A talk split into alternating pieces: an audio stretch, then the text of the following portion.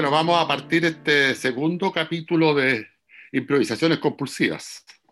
Eh, estamos aquí, eh, no puedo decir junto a Sebastián Arriagada, porque si estamos, a ver, tendría que decir, estamos aquí telemáticamente juntos con Sebastián Arriagada eh, para entrar en este conversatorio, palabra más ciútica esa, ¿no? Que conversatorio, para entrar en esta conversa, conversa, no, conversa. Sobre, sobre cine y sobre, sobre cine esencialmente, sobre lo visual también.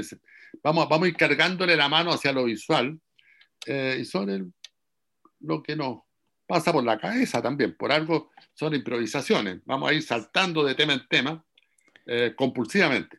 Claro, y no, es una conversación docta. Eh, esperamos también ser un poco entretenido, no simplemente unas reflexiones filosóficas sobre cine, sino sobre lo que nos pasa al ver una película también.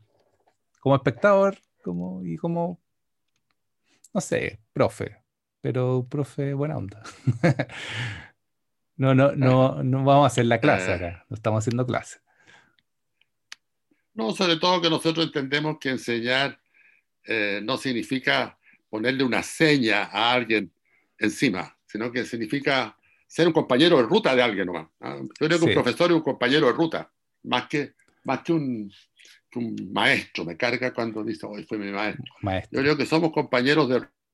Y no hay que ser ningún maestro ni ningún discípulo, hay que ser compañero de ruta nomás. Y eso estamos siendo siempre. Oye, estuve el otro día con el, el, otro día, en el verano, fue una entrevista, le hice una entrevista al Ignacio, eh, que te la vamos a mandar, le hicimos con la Claudia, eh, y va, va, a salir en, en una edición por ahí. Em, y él decía, bueno, voy a aprovechar de avisar de que vamos a invitar gente, ojalá que, que haya gente interesada de estar acá. Pronto van a tener más novedades de que serán invitados, pero tenemos mucha gente que pensamos invitar. Y el, y el Ignacio decía eso de los profes, que lo peor que Ignacio, tenés que decir Ignacio Agüero para que se sepa. Porque... Ignacio Agüero, Ignacio Agüero, estábamos hablando con Ignacio Agüero. Y hablaba algo sobre los profes que era muy bueno, que era lo peor que le puede pasar a un profe es enseñar. Me claro, porque uno tiene que recordar que la palabra enseñar significa, significa señalizar, marcar, poner una seña en el, en el, en el discípulo, en el alumno. Eh, ¿Y con qué derecho uno le impone una seña a... Porque la seña que uno va a imponer finalmente en el alumno, estamos hablando de, de, de educación ahora, cuando en realidad este es un programa de cine, pero la, seña que uno le va a imponer al alumno son todos sus prejuicios. Ah, yo lo único que puedo enseñar, o sea, puedo enseñar, puedo marcar en el otro, son mis prejuicios. Entonces, lo que tengo que hacer es, para no tener ese, ese, problema de, de, meterle encima toda mi cultura, que son puros prejuicios, eh, es eh, acompañarlo en su viaje nomás y que, y que el estudiante o el espectador o el auditor en este caso haga su lectura. Pero, pero fíjate que tú decís que no tiene nada que ver, pero sí lo puedo enganchar con cine, porque creo que el, que está simplemente señalando, o sea, cuando una película está señalando, se termina siendo propaganda nomás. Y, y claramente hay que huir de ahí, de esa solo señalar. Como que el cine tiene una cosa que es como mostrar y acompañar también. Y entre más abierto quede todo, eh, más cierra en, uno pues, la película. Creo que ahí tiene que ver con, con enseñar. Claro, o sea, si, si, un profesor tiene que huir de la idea de enseñar, un cineasta con su película tiene que, no sé, desaparecer de, la posibilidad, tiene que, tiene que ¿cómo se, llamaría? Tiene que hacer un, un saumerio ¿ah? para evitar que la película se le transforme eh, en pedagogía. O sea, entre el arte y la pedagogía hay una distancia abismal. Claro. Y bueno, las películas que, vamos a hablar hoy día son, es un díptico que tienen un, algo en común que vamos a tratar de buscar, que vamos a, espero llegar al final del capítulo con ese nombre, porque eso va a ser el nombre del capítulo. Tenemos que encontrarlo, pero tiene que ver con el desencanto. Lo hablábamos con Carla un poquito antes. Y las películas son dos películas chilenas que están separadas por varios años. Eh, Volantín Cortado del 2013 y Piola del 2019. eh, Piola del director Luis Pérez García y Volantín Cortado del director Diego Ayala y Aníbal Jofré. Em, son dos óperas primas, ¿no? Ah, no, la de Luis Pérez García no es ópera. la segunda. La segunda. Claro, pero la primera es como, como eh, sacada de la escuela, ¿no? ¿O no? Claro, la, la película de, título, de título, de título, que es un cortometraje. Claro. Entonces son dos películas, óperas primas, por así decirlo, de, estos directores. Y bueno, debatiendo un poquito antes de partir, eh, veíamos que en las dos películas está como está este malestar de estar en esta ciudad. Eh, las dos pasan en Santiago como capital, pero pasan en, en no en el centro de Santiago, hacia la periferia. Y quizás algo de lo que pecaba mucho el cine político chileno antes era de ser exageradamente político y panfletario y, y, estas dos se empiezan a escapar un poco ya de esa línea política, siendo mucho mejor políticas, películas políticas que, que las películas de antaño chilenas, que el novísimo cine chileno. Eh, ¿Sabéis que también me acordé entre medio de Calugo Menta, no? Sí, sí, tiene, tiene, un, tiene un parentesco. Pero no, no la he visto, no la he visto de nuevo, pero, pero está... está eh, eh, es, dispareja Calumenta, pero tiene cosas muy, muy, tiene cosas muy bonitas. Eh, bueno, hablando de desencanto, la película comienza con una imagen de unos chicos de población botados de arriba de los neumáticos, tomando el sol. Pero sí tiene una cosa, eh, comenta que a mí me parece que se diferencia un poco de esta, que Calú comenta busca el mundo más popular. Más popular, sí. Y eh, claro, un mundo, mundo muy marginal, podríamos decir. En cambio, esta película se centra más en la clase media. O sea, que, que en el fondo es una clase a la que de alguna manera pertenece el equipo, por tanto, la reconoce mejor. Sí. La, la, la, la, caricaturiza menos, la exagera menos. Es una mirada menos distante, me parece a mí. Yo encuentro interesante eso eh, en, estas dos películas y en la mayoría de las películas chilenas del último tiempo. Sí, y, y ponte tú en Piola que lo que me contáis, me gustaría que lo, lo, desarrolláramos más como, ¿qué es lo que veis como desesperanza o melancolía en, en Piola? Por ejemplo, partamos con Piola, que es la más... Bueno, Piola primero, ah, yo no sabía que, que la película venía, pero yo, significa en el diccionario callado tranquilo, que pasa desapercibido. La, pregunta que uno tendría que hacerse ahí, ¿qué es lo callado, tranquilo que pasa desapercibido en la película? ¿Ah? ¿Qué, son los personajes? ¿Es, lo que está ocurriendo? ¿Está pasando piola este, este desencanto, esta tristeza? ¿Ah? Yo, lo que, lo que, no, encuentro una palabra que articule la sensación completa que me da la película, pero porque no puedo dejar de, ver varias cosas. Autodestrucción, o sea, la, eh, la, sensación de que cuando las cosas están a punto, eh, los personajes las hacen, la hacen mal, digamos. Hay, hay una secuencia que, que donde bailan, eh, están preparando un baile hip hop para filmar un videoclip, están haciéndolo, les ha costado un mundo juntar el grupo, empezar a filmarla con una camarita chiquitita, en fin, y llega la policía Dice, ustedes no tienen permiso. Uy, pero dejen, no, nos quedan cinco minutos para terminar. Bueno, dice la policía, una guardia municipal parece. Guardia municipal, sí. Bueno, ya. Y parte la policía y viene uno con, un, con una piedra y cuando se están yendo los policías, le manda un peñascazo, le rompe los vidrios y queda embarrada. O sea, cuando, cuando estaba todo más o, menos, más o menos empezando a arreglarse para que saliera el videoclip y ellos pudieran tener, inmediatamente se produce casi de una manera inconsciente eh, este factor de autodestrucción, de, negación.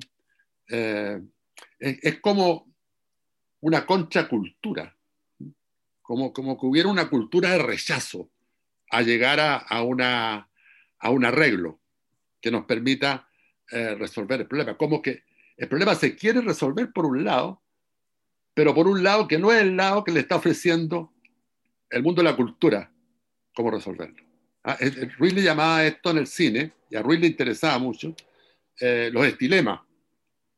o sea, eh, esos gestos que son eh, gestos de rechazo a una cultura que nos es impuesta. Ruiz decía, bueno, el tipo que se emborracha hasta quedar botado, el tipo que escupe en el suelo delante de la gente, es decir, el, bueno, el que le pega a la mujer, es decir, haciendo eso que, bueno, las fiestas clandestinas de hoy día, la, la, contracultura. entonces, y, Ruiz decía eh, que es, esa, esa, esa, contracultura, esa cultura de rechazo, que era la más interesante que había que tratar de detectar, no se podía de otra manera que no fuera a través del cine, eh, porque, porque solo la cámara podía registrar estos gestos, ¿ah? que son habla también, el modo de hablar también, ¿ah? el modo de hablar chileno. Ah, hoy, día, eh, hoy día en la mañana me sorprendí con un programa de televisión donde Julio César Rodríguez dice, frente frente a la pantalla, dice, y saca, saca la patente con Chetumare, si no, voy a poder ir al... Y todo el mundo se muere la risa, se produce como, como un destape, como una alegría de poder eh, ejecutar ese acto que no está aceptado por la cultura que nos, se nos impone por una cultura que no nos impone nadie, nos, nos, imponemos, bueno, nos la impone todo el mundo y nos la imponemos nosotros también. Sí, Pero de repente la salida. Igual, igual el, el, malestar de la, como este malestar de la cultura que decís tú, contracultura, es que contracultura suena como muy, como un término extraño, porque suena como, como, como medio punky, en un sentido como más posero, como que es como una pose del, del, estar en contra, lo contracultura. Pero efectivamente, claro, hay un malestar ahí de, como cultural y, quizás yo lo, hago un guiño con esta idea del Diógenes de, eh, de este filósofo como, bueno, te digo el tiro de Sinope. Diógenes de Sinope era el, es como el precursor del anarquismo y, él era un vagabundo básicamente que estaba eh, despojado de todo, incluso de, toda moralidad, o sea, iba al baño donde quería, se masturbaba por allá, eh, y, era muy amigo de, sus perros, y lo que hacía él era como, como, como que la gente le, preguntaba por qué hacía esto, y era porque dice, porque así soy libre. Porque efectivamente lo, lo que me libera de, lo que me da libertad absoluta eh, eh, es estar totalmente fuera de la sociedad y totalmente fuera de la sociedad significa también estar totalmente fuera de la, de la moralidad de la sociedad. O sea, todo, todo, eso que uno, con lo que uno se empapa todo el día y, y dice como, bueno, no puedo ir al baño en la mitad de la calle. Pero claro, porque eso te lo impone cierta estructura social. Si no dice esa estructura social, sería un animal. Pero extrañamente, si fuera yo un animal, sería libre. Porque, porque no hay nada más libre que, un ser fuera de la moral de la sociedad. Entonces, el, lo que vincula estas dos películas es esta fuerza, esta, esta, esta fuerza que quiere escapar de lo moral y de la institucionalidad, porque en el fondo no, no avala esta institución, pues, no avala esta, y, y, y, por eso yo lo conecto un poco con lo que, con lo que pasa como, como estallido, eh, o revuelta, mejor la palabra revuelta, eh, porque hay, eh, no es que estoy en contra de algo, sino que estoy en contra de, de todo, no, es, no, hay, no, hay, un algo, no hay una cosa precisa.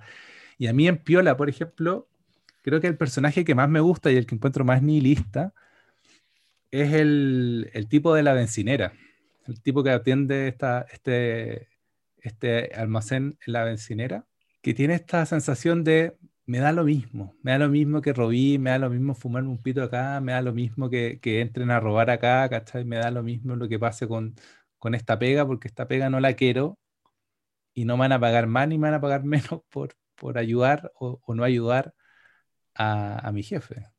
Entonces, esa actitud creo que me, gusta mucho y creo que, creo que precisamente ese, ese tipo de, ese, ese personaje añade como una, como una, una sensación de, de, no, de, de no, no, me banco esto, no me banco esta, esto que está pasando.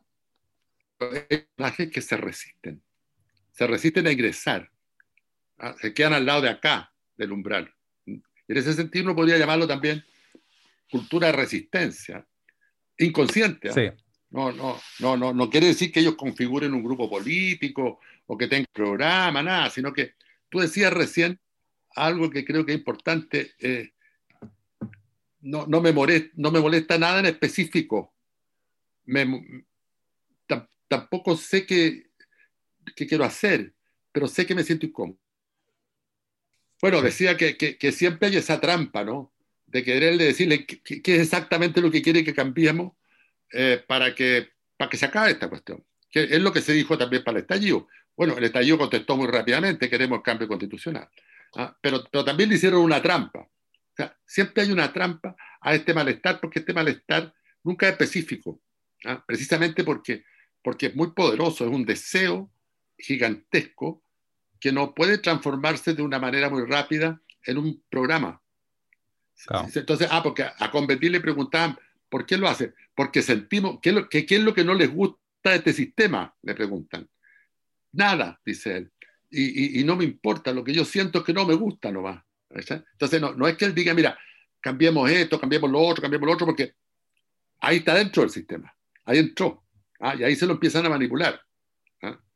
Eh, en, la, guerra anti-mapuche, en, la guerra los mapuches siempre anduvieron más o menos parejos con los españoles y con los chilenos después. Pero cuando los llamaron a hacer la paz, ahí perdieron todas. Claro. En la ahí las perdieron todas. ¿ah? En la institucionalidad todo se pierde. Todo se pierde. Entonces, claro, aquí pasa más o menos eso. Estos jóvenes no lo tienen tan claro eh, porque, porque lo están viviendo. Entonces sienten ese malestar, sienten ese desencanto eh, y, lo, y lo manifiestan de manera generalmente, o en, muchos casos, eh, no equivocadas, pero poco estratégicas. Hay ahí, entre el otro componente de, estos personajes de esta película, estamos hablando de Piola, eh, que son autodestructivos. Tremendamente autodestructivos. Que, que, uno se empieza a angustiar incluso como espectador, porque, ¿por qué hizo eso? Porque eh, eh, están siempre eh, actuando de una manera que, que no es la manera de la cultura, no es la manera del programa. Aquí habría que insertar una frase de Godard, dice, la cultura es un programa, el arte es, es, es, es, lo original, es lo nuevo. El, arte es la experiencia, es la, excepción, eso es lo que dice, excepción es la palabra que usa.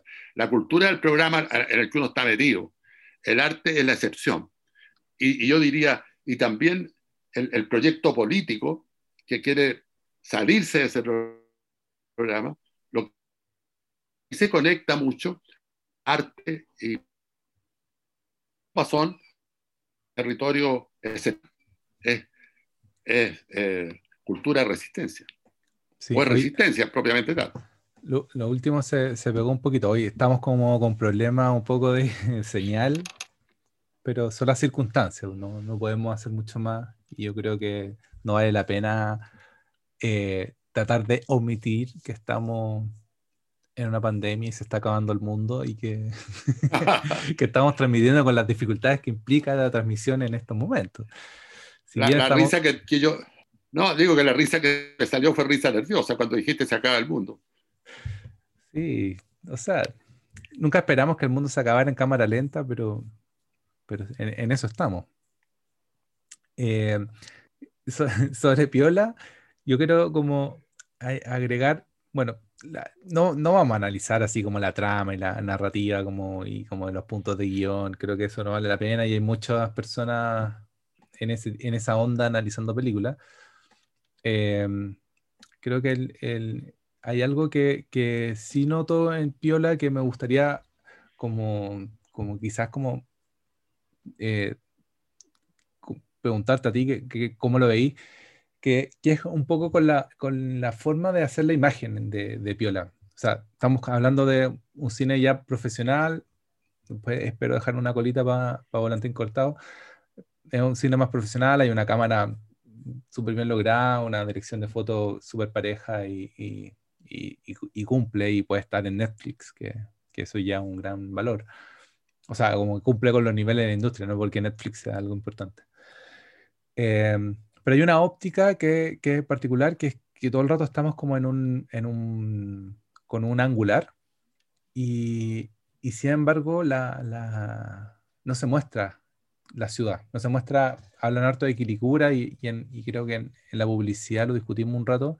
En la publicidad está súper presente la idea de Quilicura, pero no hay espacio en la película. La, película es sumamente claustrofóbica, aunque igual ocupa lentes angulares. Entonces eso me llama la atención. Quizás le da un condimento a la película, le, le entrega algo, le quita algo.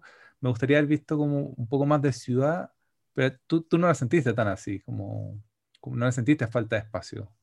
No, a mí, a mí me pareció bueno que no mostraran tanto la ciudad porque se corre el peligro, que corre, que no es un peligro, pero que lo, que lo viven muchas películas, que hacen pasar los personajes por aquellos lugares que son clásicos de esa ciudad. Un poco va a mostrar la ciudad. Acá eh, lo que muestran es una ciudad eh, que uno sabe que es Quilicura porque la mencionan, pero que es el baldío total. Eh, eh, es un espacio pedregoso, seco. Eh, eh, todos los lugares donde pasan son lugares feos, son lugares que no tienen, no tienen verdor, no tienen nada. entonces yo creo que, yo creo que mm, ellos lo hicieron intencionalmente, me da la impresión de decir, bueno, este es Quilicura. ¿ah? No, no, vamos a mostrar la plaza de armas con los arbolitos, vamos a mostrar ahí donde matan los gatos, donde, donde pasa el tren. Eh, tampoco muestran eh, espacios de baile muy bonitos, nada, calle, unas plazas medias. Media. Entonces, eso, eso yo encuentro que eh, es lo que explica el tipo de óptica que usan, que es muy abierta. Yo creo que, bueno, por si acaso, el lente angular es un lente corto, abierto, que tiene mucho foco. Entonces le permite al cámara moverse sin grandes dificultades de perder el foco. Y al mismo tiempo abarca, abarca mucho. Entonces, eh, para una película como esta, que yo creo que tiene muchos elementos de improvisación, sobre todo en la calle, excelente, eh, es súper bueno. Eh, y produce también una, una pequeña deformación, entonces también le da a los ambientes una cosa poco realista, ¿ah? lo, saca del realismo, que darían otros lentes que son más, más, más precisos. Otra cosa que, me llama la atención ahí con el lente es que pareciera que fuera, iba a ser una road movie, como que al principio se insinúa que van a pasear harto en auto, pero no, no, no se pasea mucho en auto, como que el auto está estacionado. Como que, igual es algo muy, no sé, creo que, tiene mucha relación como con la idea de que no podéis salir de acá, de no podéis, no podéis, no, podéis huir, no, no, hay una gran aventura que podáis ir para afuera.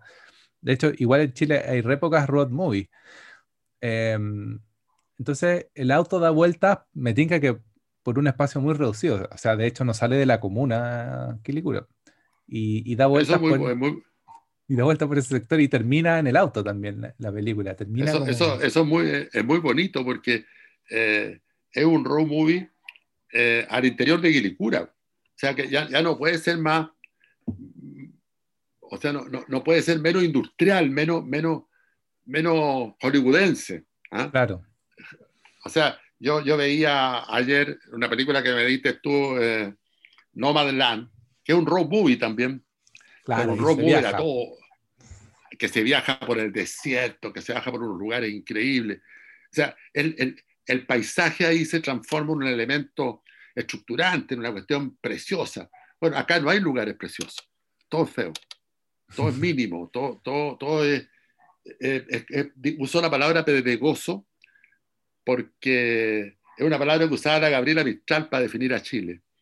¿ah? Decía lo, pedregoso, sí, lo eh, reseco. en, y, quizás a Quilicura, em, a, este Quilicura de Viola, eh, yo creo que no, no le vi ni un plano general creo que no hay planos generales. Creo que el Quilicura de Piola es un Quilicura fuera de campo. Como que el Quilicura de Piola no, no está en la película. Está, no, se nos implanta, como que viene por, por, lo que sentimos de los personajes.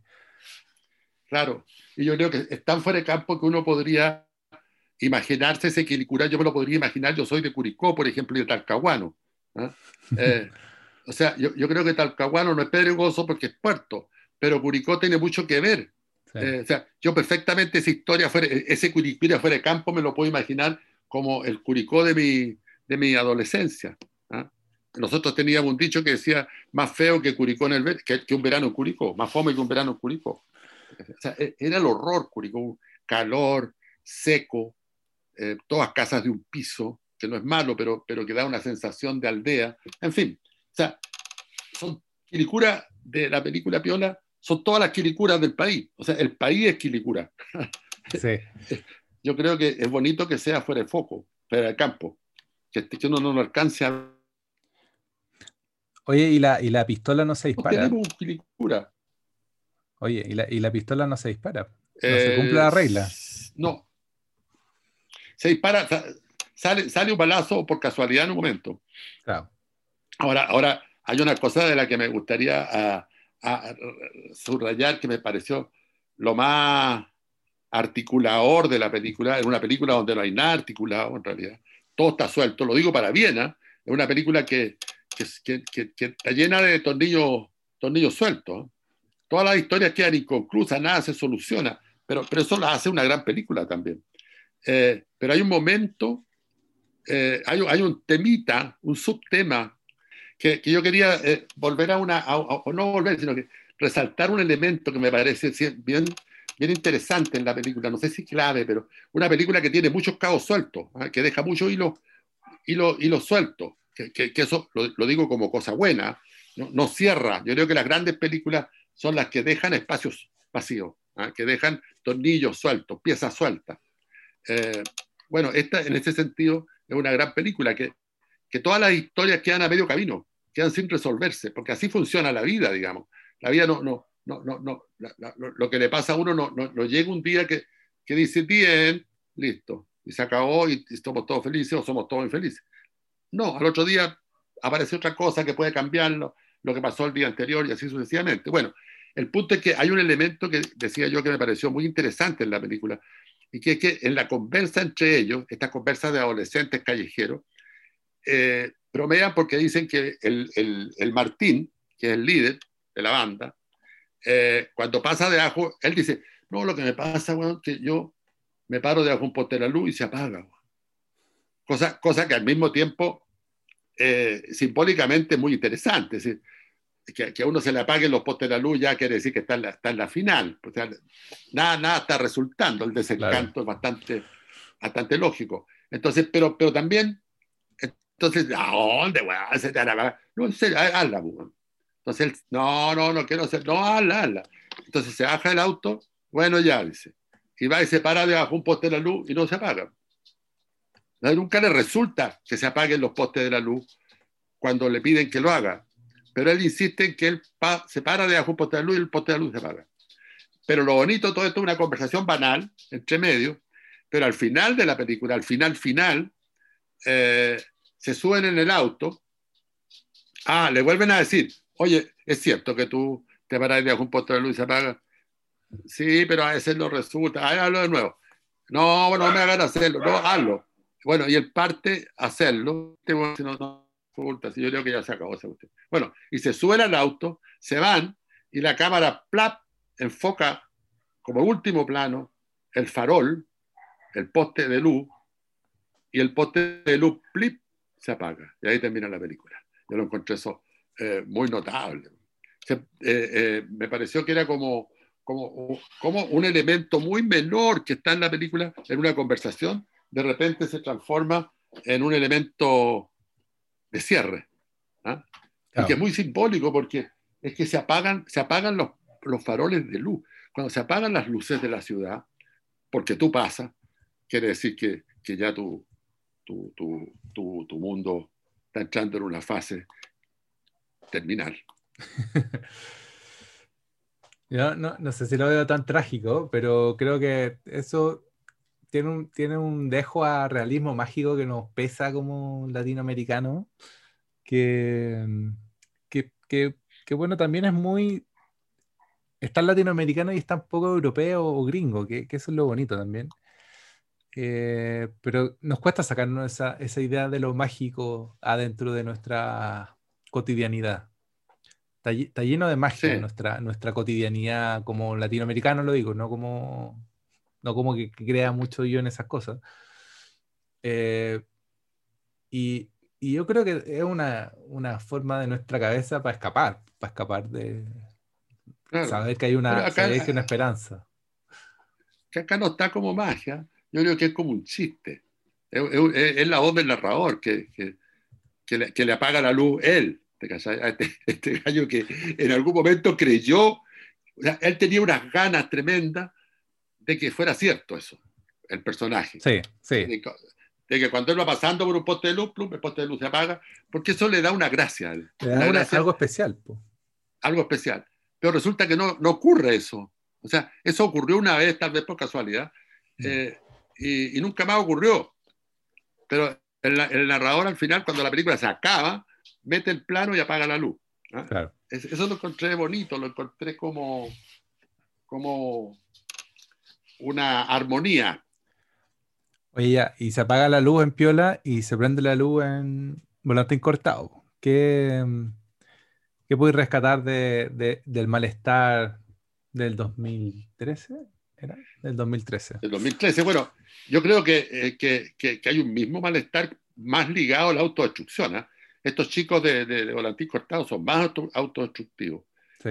Pero ah, hay un detalle que yo creo que no podemos dejar de mencionar, que el personaje protagonista de Volantín Cortado es el mismo actor que está eh, como coprotagonista en Piola el que hace el papel del, del Charlie, el que tiene un hijo.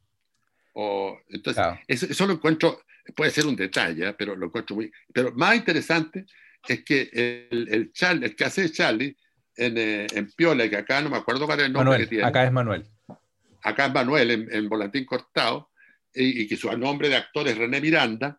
Este personaje no es actor, es, es un chico de una población que vino a un casting y que tiene toda la gestualidad, todo el modo de hablar, todo lo que uno imagina que es la gestualidad y el modo de hablar de un cabro de la población. Y quedó contratado, hizo volantín cortado y, yo creo que de ahí lo sacaron para hacer, eh, eh, ¿cómo se llama? Piola. Piola, sí. sí pero, pero las dos películas están ahí, ¿no? En el desencanto, la desesperanza, pero esencialmente yo creo que en volantín cortado está la autodestrucción, fuertemente. Y, eh, y, a mí me gusta mucho este personaje de Volantín Cortado, el de Paulina, como un personaje de clase media que, que está no hay una razón clara por la cual está desencantada, pero le cae mal su familia, le cae mal su hermana, le cae mal la profesión que eligió. Eh, está totalmente a la deriva en su, en su vida y, mm, y, conecta con alguien que socialmente no debiese haber conectado, que era una, más chico que ella, dos, de una clase social eh, distinta. Y, tres, ella es como su tutora en, la película, porque ella hace como una asistente social dentro de una residencia del Sename. Entonces la pone en, un, en, un, en, una, en situación dramática bien compleja y se va en esa situación, o sea, se mete de lleno, mete las patas hasta el fondo en, en este en esta deriva. Y, eso, y eso es lo que bonito del personaje, como un personaje que podría tener oportunidades que, te le insinúan, eh, decide hacer todo mal. Y hay una, hay una, hay una idea de la tragedia que, que tú la, la veís en, en, las dos películas, ¿o no? Sí, pues yo creo que las dos películas están vinculadas a, al malestar a la autodestrucción por otro. O sea, hay un malestar que los conduce a la autodestrucción. O sea, si algo no son los personajes de Piola y los personajes de Volantín Cortado, es ser emprendedores. Eh, el, emprendedor es el modelo, digamos. El, emprendedor es la cultura. Es el tipo que emprende, que de a poquito va avanzando y, cuando tiene que humillarse se humilla, cuando tiene que negociar, negocia, eh, porque está tan obsesionado por emprender, por prender, por, por, desarrollarse. Por un objetivo. por un objetivo, un objetivo que le parece beneficioso para él. ese, ese personaje emprendedor tiene muy poco de autodestructivo, elimina todo lo que sea autodestructivo, todo lo que le parece a él que le pueda, le pueda, mi perro está ladrando, todo lo que a él, le, a él le parece que pueda eh, obstaculizar su emprendimiento, lo elimina. Ah, y, si tiene que cambiarse ropa, se cambia ropa, si tiene que aprender a hablar de otra manera. Ah, entonces, y, frente a eso está este otro mundo, este mundo de los no emprendedores, ¿ah? de los tipos que rechazan, y que, y que la, la, la, característica de su malestar es tan brutal que los conduce no a emprender, sino que los, los conduce a autodestruirse, a, a, a generar acciones eh, eh, que, no son, que son absolutamente contrarias a las que deberían hacer para que les vaya bien. La chica esta que da una práctica al, volantín cortado de asistente social al Sename, el papá le dice, mira, si, si, si, si te portáis bien, si lo hacís bien, alguna vez te dan pega ahí mismo. Ella hace todo lo contrario, lo que decías tú, se pololea a uno de los chicos que además tiene antecedentes policiales, eh, se pelea con el jefe, le rompe los vidrios al auto, es decir, hace todo lo que no debiera haber, haber hecho desde el punto de vista de una cultura del progreso. Entonces, aquí hay una cultura de, resistencia, una cultura del rechazo, eh, que está en las dos películas. Y, están, y inconscientemente las dos están, apuntan hacia la idea de, que no hay buenos ni malos, ni ganadores ni perdedores, solo, solo gente como aplastada por las por la circunstancias. Claro como que las vence las circunstancias, les vence la, la, sensación de, o, la, sensación de que algo va a ocurrir en el futuro. Creo que las dos quedan en un, en un punto de la línea como dramática de los personajes donde sabemos que no hay futuro posible. O sea, ¿para qué, para qué vamos a seguir contándote? Ya, ya te contamos hasta aquí, imagínate lo que viene después. ¿Quién es después de las dos películas? No, no, no, probablemente no viene un, final feliz. Bueno, estas películas de alguna manera están olfateando con mucha, con mucha intuición eh, algo que va a reventar en el estallido. O las películas están percibiendo algo que va, a terminar en el estallido. Y fíjate que es muy interesante porque eh, en los 70 eh, el movimiento popular tenía, el movimiento popular de izquierda, tenía una frase que decía, el presente es de lucha, el futuro es nuestro. ¿ah? Que es la misma frase que podría tener cualquier emprendedor. ¿ah? Un tipo que está montando un restaurante podría decir, el presente es de lucha, el futuro es mío. ¿ah? Eh, eh, se, pegan, pero, pero, pero este, este grupo no, no dice el presente es de lucha ni dice el futuro es nuestro. El, futuro es un enigma. No, y, yo creo que haciendo una lectura un poco más, más amplia, creo que el, capitalismo de alguna manera tiende como a tener esta idea de la zona de sacrificio, como que le gusta harto como, bueno, le va a pasar algo malo a esta gente, pero todo el resto vamos a estar súper bien. Y pasó que la, zona de sacrificio creció demasiado, pues la zona de sacrificio en Chile creció, creció, creció, entonces ya no era solamente algo marginal que está afuera de la ciudad, sino que ya está en el centro de la ciudad. Eh, entonces estas películas van recogiendo esa, idea de que nosotros somos el resto, somos esa cosa que no entró, que no entró al modelo, somos el que, el que quedó ahí al borde del modelo.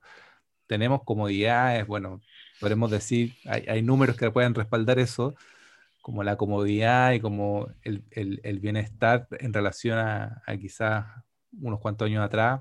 O sea, hay números que dicen que hay más educación, que hay menos pobreza, que hay...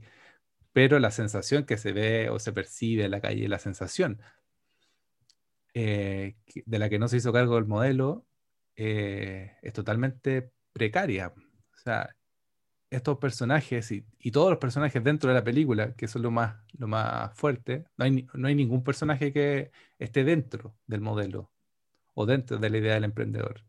No hay, no hay un antagonista a estos personajes que están yéndose al abismo, porque en Piola los chicos ven a sus, a sus padres como estas personas que ya se cayeron al hoyo. En, en Volantín Cortado no aparece tanto la figura de los padres, pero la de los trabajadores sociales que están ahí, eh, están haciendo la pega a la mala nomás, no, no, no están haciendo la pega con esa pasión o vocación que a uno le venden en la universidad.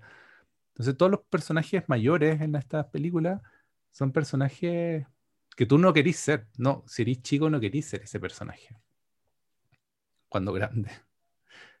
Y ahí, y ahí hay una cosa como desconectado, ¿no? Ahí hay, un, hay una cosa que, que, el, que el modelo no vio, como el modelo como el capitalismo instalado acá en Chile, eh, y que le explota en la cara. Claro, claro. O sea, el, es gente que no quiere emprender porque sabe que no saca nada con emprender, porque no va a resultar. Ah, ellos, ellos tienen una vocecita que le, del mismo modo como el emprendedor tiene una vocecita que, que dice, sigue adelante, lucha, vas a llegar lejos. Acá hay una vocecita que le, suena a ellos que le dice, no sacáis nada, no, no sacáis nada. Esto no va a resultar. Eh, eh, eso es terrible. Uno, uno, yo tenía un amigo que tenía ese chiste. ¿eh? que en medio de cualquier reunión donde todo estaba funcionando, se paraba, pedía la palabra y decía, oye, yo creo que esto no va a resultar. Y desencadenaba, una, era una broma que hacía él que ya era conocida, eh, pero desencadenaba un desajuste al tiro. Ah, estos cabros, en el fondo, frente a los grandes edificios, que no son tan grandes, pero que parecen ser grandes eh, en esta pequeña ciudad que somos Santiago, eh, frente a todos los los, desarrollos de los metrajes de los metros, eh, a todas las novedades que, que, nos informa el gobierno, este u otros, eh, ellos tienen esa, esa frasecita, ¿no? Esto no va a resultar. O sea, no hay solución. No, hay solución. Tampoco la tienen ellos. ¿ah? Eh, ¿Qué es lo que, es lo que, le, que les critican también? ¿no? ¿Qué es lo que le critican a a la gente del estallido? ¿Cuál es la solución que tienen ustedes? No tienen pero, saben que esto no está resultando. Y, también hay una cosa como del relato. Eh, este es un relato que nos viene de, hace poco. O sea, si Volantín Cortado fue el 2013 y Piola fue el 2019, el relato está encarnado desde antes probablemente. ¿Y, qué pasa entonces? ¿Por, qué, el, relato, el relato no es de surgimiento y emprendimiento, sino de da lo mismo que lo que haga, no, no salgo de aquí. Eh, ¿Desde cuándo está ese relato? ¿O desde cuándo se instala? Claro, porque el, el, aparato, digamos, el sistema, la cultura, la hegemonía, el poder, como queramos llamarlo, eh, nos está haciendo, tratando de que todos entremos en el proceso de emprendimiento, que pensemos positivo pero resulta que para pensar positivo hay que tener eh, un mínimo de confort, que el 90% de la población no lo tiene. Entonces, ahí se, ahí se produce la, la crisis, que está muy bien percibida en las dos películas. ¿ah? Fíjate que incluso las dos películas tienen un final, bueno, a pesar del, del, del, farol que se, que se apaga, eh, pero, pero en que los personajes, que es una cosa curiosa, hay un montón de películas chilenas que terminan así, eh, la cámara puesta en una carretera o en un camino, en una calle, y los personajes yéndose, corriendo, arrancando en el caso de Volantín Cortado, o en el auto yéndose, en el caso de Piola, pero que no se van hacia un atardecer maravilloso como en muchas películas, sino que están llenos de problemas. La, la, la, la chica esta tiene que devolver el auto a la mamá, que se lo sacó a la mala, los otros están metidos en 40 líos, eh, el, el, hip hop se les fue a las pailas, eh, se están poniendo viejos, ya están más grandes, ya no, ya no les resultan el, el, Charlie no, no logró ver a su hijo, en fin, siguen llenos de problemas. O sea, no, no hay un final feliz, sino que no hay solución y, no va a haber final feliz para ese mundo. Ahora, eso yo creo que una, es una percepción muy interesante que hacen las dos películas. Eh, eh, una en el 2013, otra en el 2020, eh, el 2019 que, es este que, se manifiesta con claridad ya en la práctica social en el estallido. Retomamos de donde quedamos porque tuvimos unos cortes que obviamente ustedes, auditores, no lo van a escuchar porque los vamos a borrar, pero tuvimos cortes debido a el problema de Internet, maldita Internet. Pero, nada, ustedes no van a saber nosotros pasó tiempo entre nosotros, es muy raro esto, esta diégesis del tiempo que pasó entre medio de nosotros versus la que los auditores finales escuchan. Pero bueno, estamos editados y partimos desde donde quedamos. Em, yo estaba, estábamos tratando de formular algunas ideas para ir cerrando el capítulo. Eh, creo que divagamos harto en, en, lo del tema del malestar y, no, no nos fuimos por otros lados. las dos películas no tienen mucha música, por ejemplo, que es algo que me estaba acordando. Eh, lo cual me parece excelente que no lleguen al recurso música para generar emoción, porque es por donde siempre se caen las películas. Tratar de generar emoción por las músicas. Y eh, tampoco hay clímax muy dramáticos en las dos películas. En la de Volantín Cortado quizás más, pero si nos quedamos en Piola, no hay un clímax propiamente tal de, final de película. Eh, está la situación del arma, pero la situación del arma no es eh, catalizante o no, no cataliza como un final en relación al arma. Que es bueno ese juego porque hay una ley en el guion de cine que es que si hay un arma siempre se va a disparar. Una ley muy... que no sé quién la inventó. Pero mm, el arma no se dispara.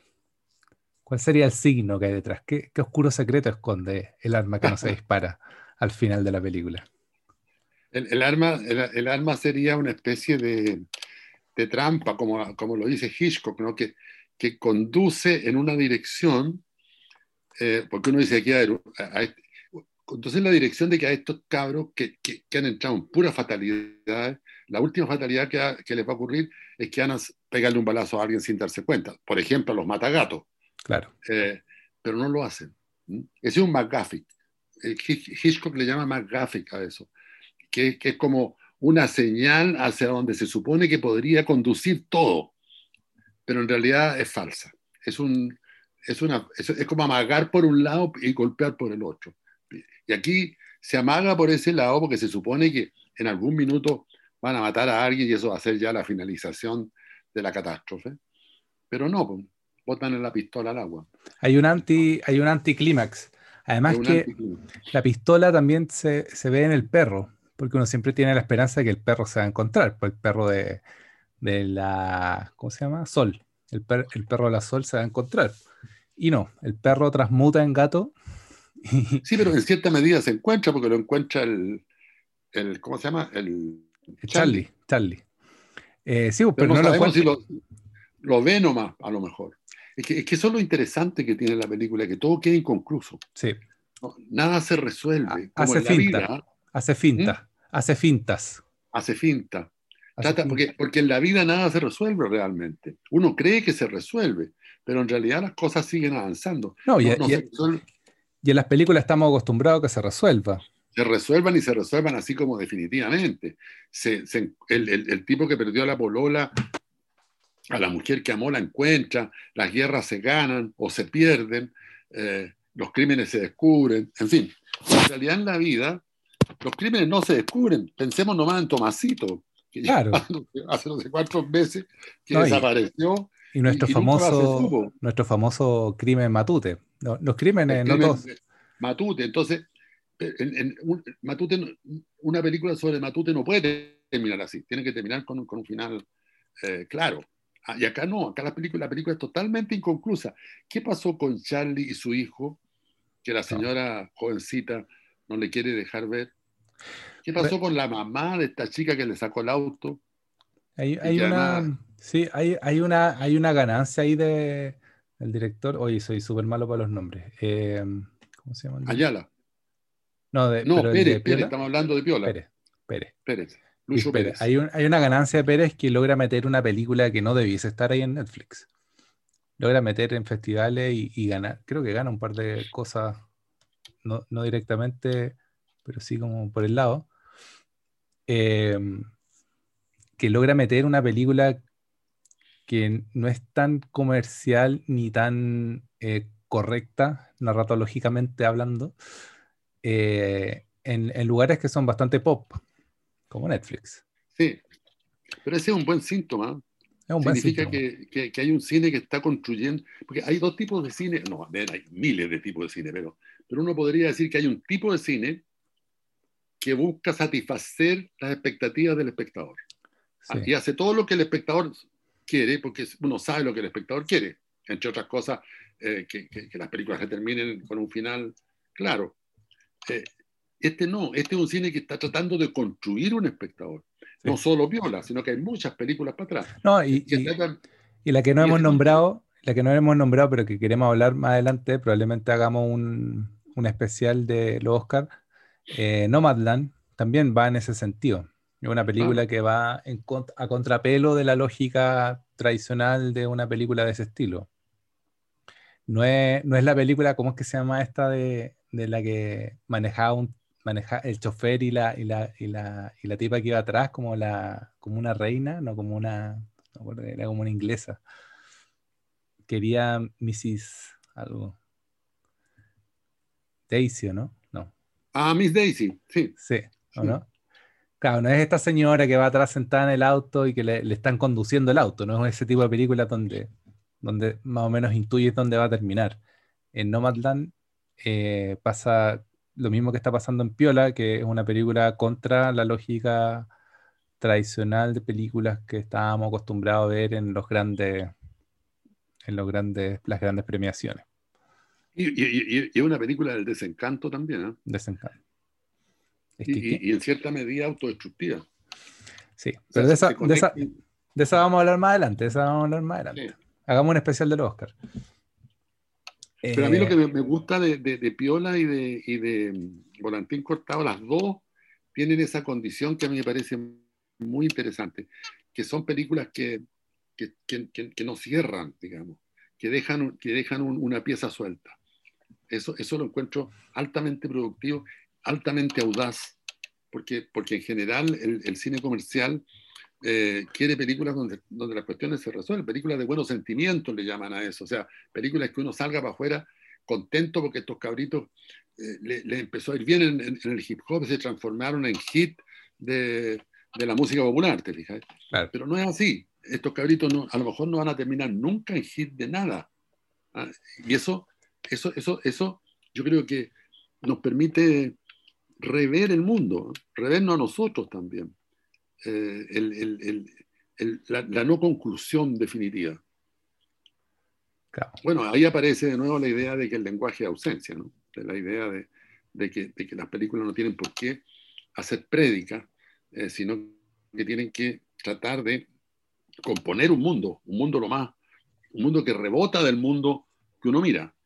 No necesariamente que lo representa, sino que es el rebote de lo que está delante de uno.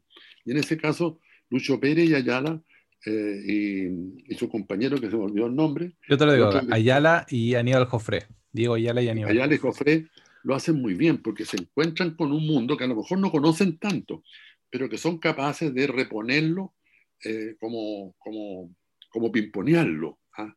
Y, ponerlo a andar, digamos. Y también, son dos, y también son dos películas que carecen de la gran trama o del gran eh, conflicto donde un personaje tiene que resolver una duda trascendental o, tiene que resolver una peripecia eh, increíble, sino que básicamente entramos a la vida de ciertos personajes y estamos un par de horas con estos personajes. No, no hay una gran resolución ni una gran narrativa detrás. Pero eso mismo igual es una tragedia.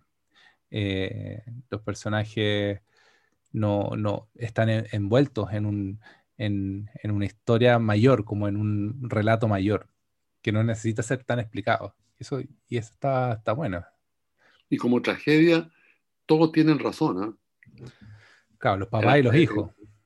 Claro, no, el papá y los hijos y los enemigos también. El, tipo del Sename, que, que, es el personaje medio molesto en la película, no, no malo estrictamente, porque no se habla mucho de él, pero el antagonista, podríamos decir también tiene razón, está peleando su pega, él tratando de hacer su pega lo mejor posible. Y los papás están tratando de hacer de papás lo mejor posible. Y los hijos están tratando de salirse de ese mundo. Entonces, la, estructura de la tragedia, que es curioso porque está en las dos películas, eh, es esa, esa, estructura que se produce cuando todos los personajes tienen razón. Entonces, con, todo eso conduce a un enfrentamiento que es irreversible. No, hay vuelta. En general, las tragedias mueren todos.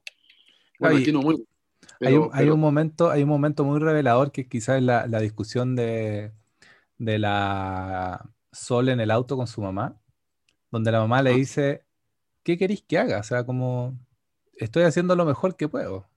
Claro, y tiene razón. Y la chica tiene razón también, te fijas. Dice, pues. estoy haciendo lo mejor que puede, pero eso no me sirve, porque el problema es más grande. ¿ah? El problema no lo puede resolver ni la mamá ni la hija. Están metidas en un mundo donde están condenadas a no encontrar solución. Que, que es el, horror. Es el horror que la película transmite muy bien. Eh, las dos películas. ¿eh? Sí. Sí, y da, y da un aire al, al cine como, como más en general da un aire al cine y, da una posibilidad de hacer un cine que no necesariamente necesita un conflicto gigante y un superhéroe contra un supervillano. aquí no hay superhéroe, pero sin embargo hay solidaridad de los débiles. Es decir, los chicos frágiles, la, chica, la, asistente social y el pololo que se consiguió ahí, que, es miembro del Sename, eh, o sea, que, que es asilado en el Sename, eh, son personajes muy frágiles, pero los dos se ayudan. Y, el, personaje de él, del chico que no, no, sé cómo, no me acuerdo el nombre en la película, eh, es solidario con ella hasta, las hasta las últimas. Se acompañan, se acompañan. Se acompañan siempre. Y en, la primera película, igual al final, los que, los que son capaces de resolver en la medida de lo que pueden, son ellos tres. Son los tres chicos que son iguales, que son solidarios y que están en el mismo desencanto, en la misma tristeza pero, pero que se acompañan. Y eso mismo pasa curiosamente en Nomadland. ¿ah? Es, es, impresionante que, que exista un parecido entre dos mundos tan distantes y tan distintos eh, y de películas de tan distintos tamaños, pero lo que se representa ahí es el desencanto, es la, la tristeza de, de, los marginados, ¿ah? de, los, de, los, invisibles, podríamos decir. es que eso yo creo que es un punto interesante, porque en, en, en Piola y en, eh, y en eh, el volantín cortado, los protagonistas son los invisibles. Son esos, esos que no se ven, pero que, sin, que pasan piola. Claro. Y que la película los hace emerger. ¿ah? Y se nos vienen encima. Y se nos vienen encima y nos agotan, porque nosotros no queremos ver tampoco eh, el dolor de ese mundo. Oye, y, y, la directora de Nomadland, extrañamente, está dirigiendo una película de superhéroes. Ahora. Sí. Probablemente gane el Oscar. Yo creo que va a ganar el Oscar. Pero la que está postulando ahora es esta, ¿no? Chloe Zhao. Chloe Zhao. No sé cómo se, pronuncia bien. Eh, Nomadland, claro. Nomadland. Está, está postulando esa. Probablemente gana mejor directora o mejor película. Le van a dar alguna de esas dos. Pero lo que tú decías recién de que se haya hecho un espacio en Netflix, eh, Piola, es interesante porque está, está como apareciendo una cinematografía que está mirando hacia otro lado, ¿ah? hacia el lado de, de, estos desperdigados, de estos invisibles, de, estos tipos sin destino, ¿no? no y, si, y, si, viéramos los números, probablemente debe ser de las más vistas de las películas de ese tipo estrenadas en Chile. O sea, yo, yo, sé que Volantín Cortado la vio muy poca gente en cine, no, no tengo el número exacto, pero no tiene que haber superado, no sé, los 50.000, no, no creo. Mucho. La Mujer Fantástica tuvo 50.000. Por eso, pues, no creo, que, no creo que haya pasado una barrera de... No, claro. 20.000. Pero tuvo muy, tuvo muy buena crítica Volantín Cortado. Claro, claro. Pero si, si Netflix diera la, la...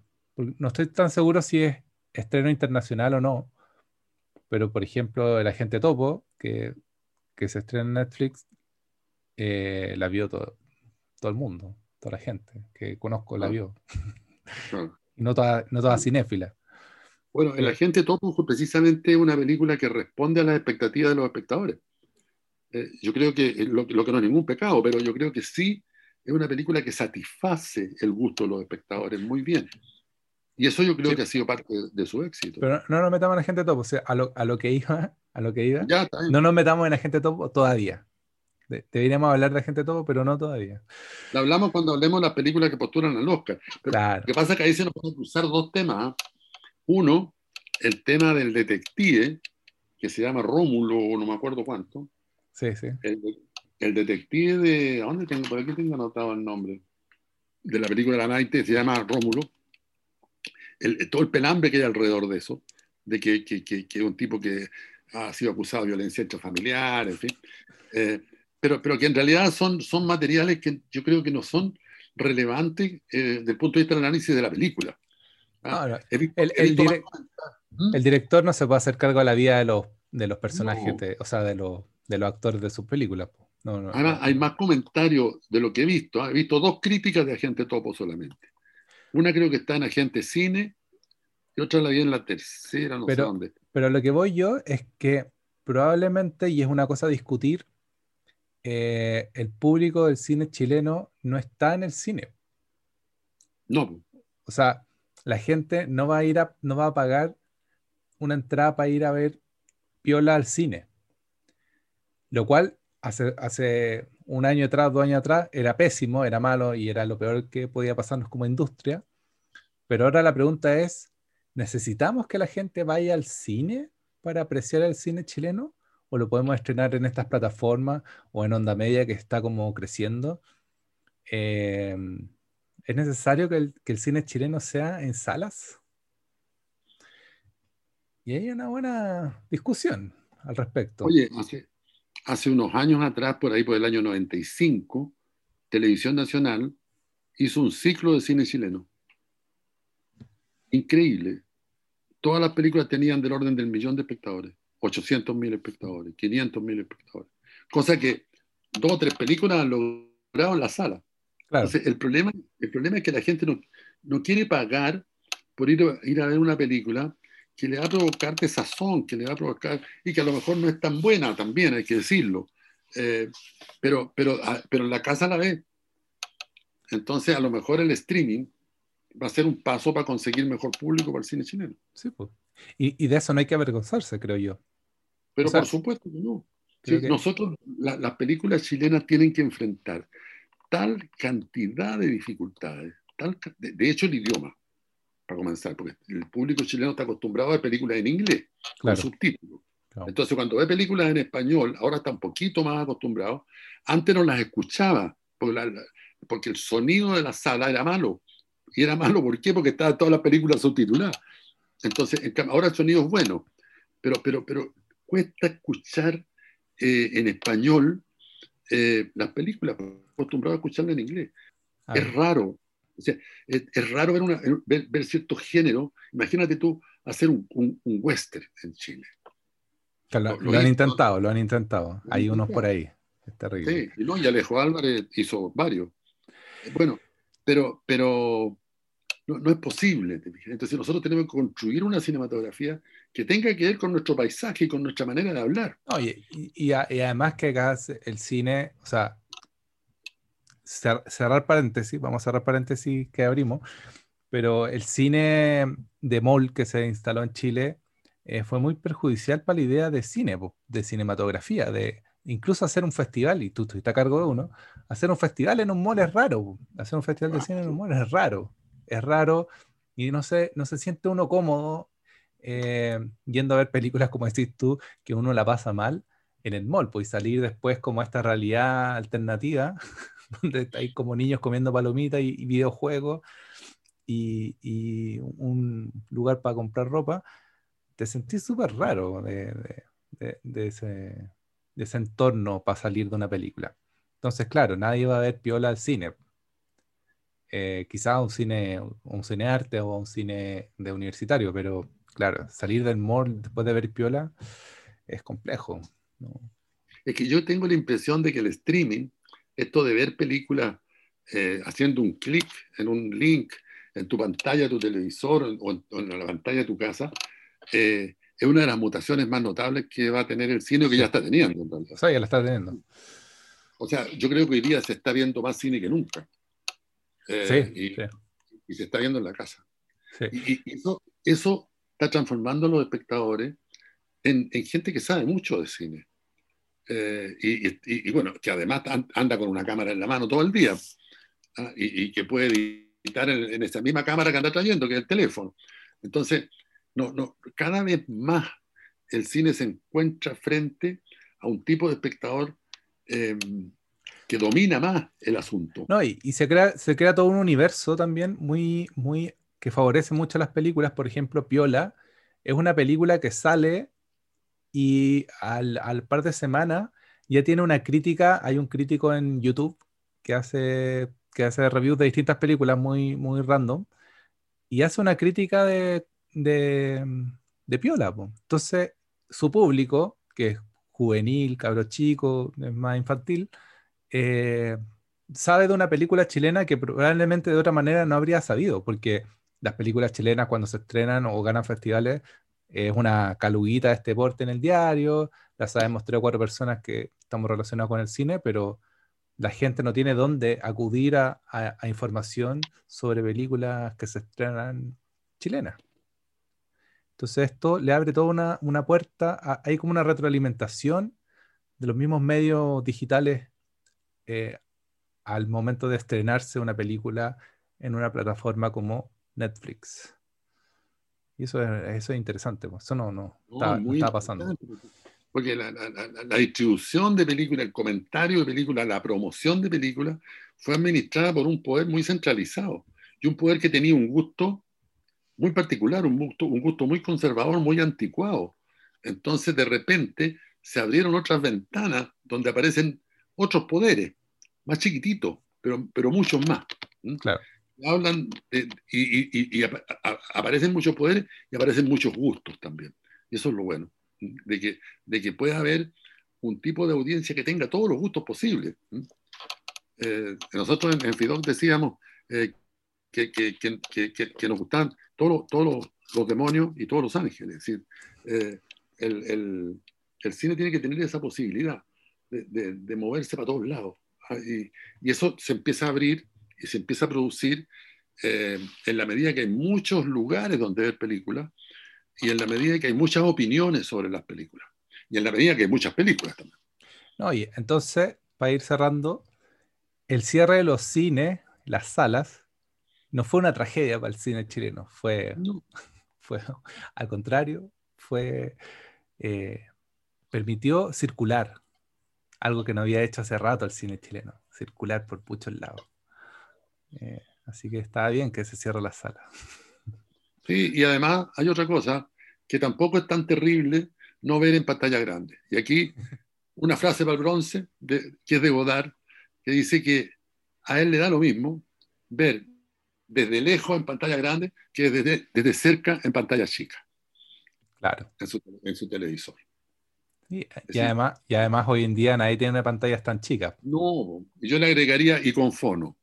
Entonces no, no hay mucha diferencia. Y además, eh, en, una pantalla más chica que la de la sala, con fono, sin un estúpido comiendo popcorn al lado, eh, eh, es una manera de cine mucho más interesante.